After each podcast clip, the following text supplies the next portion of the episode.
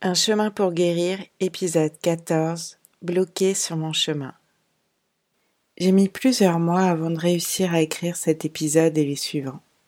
Je me sentais bloqué, dans l'écriture mais aussi sur mon chemin pour guérir, comme si l'un et l'autre étaient liés désormais. L'étape à laquelle je me suis arrêtée n'était pas anodine.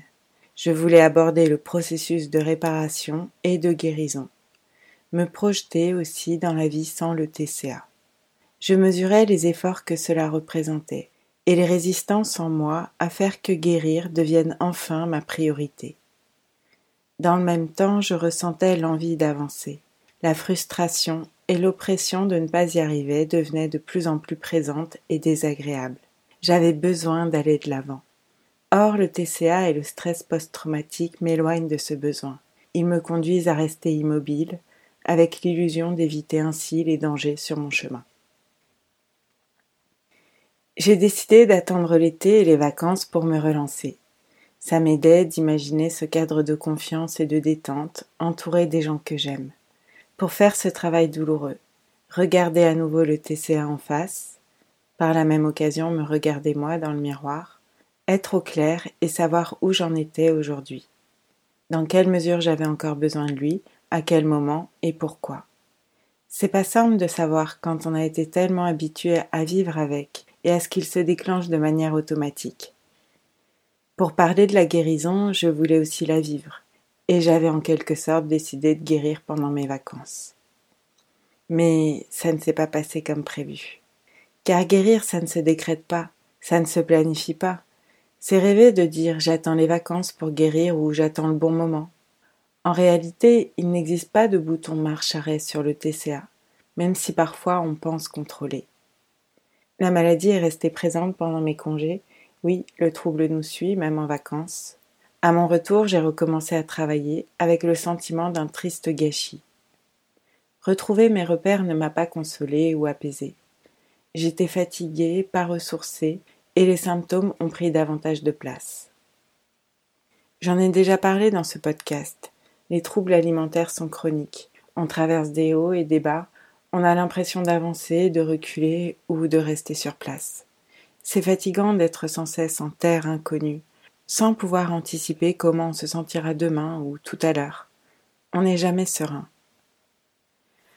Après le déconfinement qui m'avait été si dur à vivre, après l'été qui ne m'avait pas guéri comme je l'espérais, j'étais à présent dans une sorte d'impasse, comme prise au piège de la maladie et des symptômes stoppés pendant plusieurs mois que je pensais loin derrière moi, qui refont surface à nouveau. Cette rechute, comme les précédentes, m'a donné l'impression d'être cloué sur place. J'ai souvent imaginé mon TCA comme un petit moteur me permettant d'avancer malgré mes peurs, me donnant de la force. Un moteur devant un effort qui me paraissait impossible, ou pour me récompenser après l'avoir fait cet effort malgré tout. Mais là, je vivais une panne de moteur mon TCA en bout de course. J'étais perdue, engluée dans mes symptômes qui ne marchaient plus comme avant. Au fil du temps, leur présence, leur disparition et leur évolution ont généré des sentiments contrastés en moi. Ça s'est accompagné de joie, de surprise ou de peur. Par exemple, la première fois où le lendemain d'une grosse compulsion alimentaire, je n'ai pas éprouvé la mélancolie habituelle. Je me suis dit que c'était cela que les gens ressentent quand ils ne sont pas malades. Ils craquent sur un paquet de biscuits le soir, mais le lendemain ils n'y pensent plus, cela n'impacte pas leur humeur et leur comportement. Cette redécouverte avait été agréable à vivre. Elle me libérait d'une part de souffrance psychologique. Mais d'autres fois, l'arrêt d'un symptôme a été effrayante, comme si mon trouble alimentaire me lâchait, qu'il m'abandonnait. Ça a été le cas à une période où je n'arrivais plus à résister à ma faim. Je la sentais à nouveau, ça m'empêchait de me concentrer, et alors j'ai recommencé à manger davantage. Je me souviens d'en avoir pleuré toute une soirée, à regretter ma maladie au point de souhaiter qu'elle revienne. Je disais, il me manque mon TCA, je veux qu'il revienne. C'était dur, tant j'avais investi d'efforts et de rêves pour guérir. Je me disais, je n'aurais jamais dû faire tout ce travail. J'ai lutté et à présent qu'il est parti, c'est horrible. Une autre fois, j'ai eu la sensation qu'on m'avait arraché une jambe face au trouble qui ne marchait plus. Ma béquille avait rendu l'âme. Je me sentais démunie car je n'étais pas encore suffisamment solide et stable pour fonctionner sans la maladie. J'avais encore besoin du TCA pour vivre, et alors il était pire que tout qu'il ne marche plus. Impossible d'accepter que ce qui m'avait tant aidé n'ait plus d'effet. J'essayais de le remettre en route en l'activant toujours plus, plus de compulsions par exemple, mais rien n'y faisait. Quelques jours plus tard, un autre symptôme était apparu, prenant le relais. Car face à la peur extrême, le cerveau cherche des solutions, et il en trouve forcément. Ça montre bien la complexité de la maladie aussi. Vu de l'extérieur, quand un symptôme disparaît, on se dit c'est bon signe, la personne va mieux. Mais ce n'est pas si simple. On ne peut pas brûler les étapes. Il faut avancer pas à pas, avec les arrêts, les progrès et les retours en arrière. C'est ça le chemin. Mais revenons à aujourd'hui. Ces dernières semaines, les choses se sont accélérées, et j'ai eu l'impression que mes symptômes explosaient un à un. J'ai constaté que les aliments que je pensais ne plus aimer, ceux que je m'interdisais, car je les jugeais trop caloriques par exemple, me faisaient à nouveau envie. Une part en moi refusait cette réalité, et j'ai continué à me les interdire. Cela créait des frustrations, car il est plus simple d'accepter de ne pas manger quelque chose qui ne fait pas envie, qu'on se dit ne pas aimer ou qui fait peur. Ce sont des arguments convaincants pour résister à la tentation. Ma réaction alors a été de faire exactement l'inverse de ce que j'aurais dû faire, l'inverse de ce que me disait ma raison. Au lieu de satisfaire mes envies, j'ai augmenté les compulsions alimentaires. Les frustrations ont conduit à d'autres compulsions encore, comme si mon corps se vengeait que je ne lui accorde pas ce qu'il souhaitait, et qui n'avait d'ailleurs rien d'excessif. À force de mal manger, j'ai pris du poids, ce qui m'a fait beaucoup souffrir.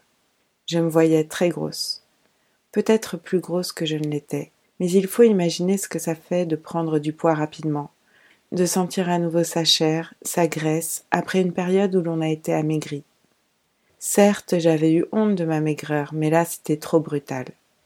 J'avais peur aussi, je me demandais jusqu'où va aller cette prise de poids. Et surtout, ce n'étaient pas des kilos pris par plaisir. C'était des kilos de symptômes, des kilos de souffrance. Je devais les porter en moi, je les sentais en permanence à chaque mouvement. Certaines choses devenaient particulièrement douloureuses, celles qui font sentir. Prendre une douche, m'habiller et sentir des habits serrés, me regarder dans la glace, il m'est arrivé de fondre en larmes devant le miroir. Mon corps et mes pensées étaient douleurs. Dans ce tourbillon spirale infernal cercle vicieux qui faisait forcément écho aux précédentes rechutes, il y a eu pourtant une différence majeure. J'observais ma rechute avec lucidité, au regard de ce que j'avais appris pendant mon parcours de soins. Elle ne m'engloutissait pas totalement. J'étais aussi connectée à mes sensations et à ce qui se passait dans mon corps. Tout résonnait en moi. Enfin, j'analysais beaucoup tout ça. Et comprendre mieux le fonctionnement de la maladie me permettait de m'en distancier un peu plus. Dans le même temps, je travaillais sur ce podcast et c'est un peu comme si cette rechute m'était utile, qu'elle m'apportait de la matière. Cet épisode, en l'occurrence, qui est venu s'ajouter. Tout ça ne rendait pas la situation plus simple. Je ressentais beaucoup de colère contre moi, je culpabilisais, je souffrais. À ce stade, j'apercevais deux routes à l'horizon, sans qu'aucune ne me rassure vraiment. Continuer à faire n'importe quoi sur le plan alimentaire, m'accrocher coûte que coûte au TCA, ou alors écouter les différentes douleurs en moi, arrêter de les taire et de les étouffer dans les symptômes de la maladie. Et je savais à présent que c'était l'unique voie de la guérison la seule qui me permettrait de marcher moi-même sur mon chemin, en appui sur mes deux jambes pour cheminer sans la maladie. Ça m'a pris du temps de prendre cette direction, tant c'est dur d'avoir mal. C'est de toutes ces douleurs dont je parlerai dans le prochain épisode. Merci pour votre écoute et à bientôt.